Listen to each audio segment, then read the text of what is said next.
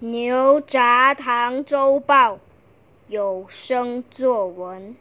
你好，我是黄柔萱，今天和大家分享一篇文章。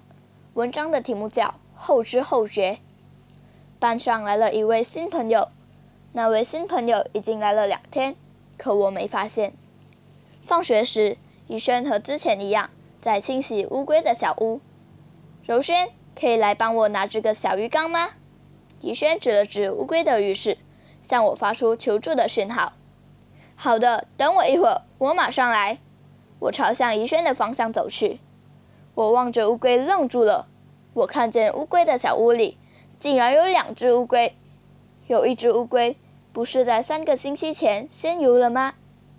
想到这里，我不由得发出个冷颤。柔萱，你怎么了？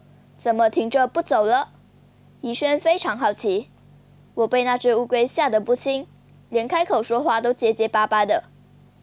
我，我，那只，那，我实在没办法，只好向怡轩比手画脚。我指了指乌龟的小屋，比出不明白的动作。怡轩也模仿我，比出不明白的手势。我又没办法，只好把疑问写在废纸上。怡轩恍然大悟：“哦，原来是这样。”怡轩想了想，关老师上次不是告诉我们，易杰家的一只乌龟也去世了。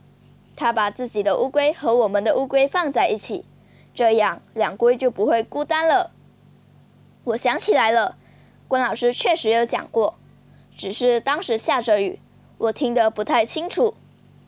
易杰的乌龟去世了，他把乌龟带来和我们的乌龟一起住。我把关老师说的话听成。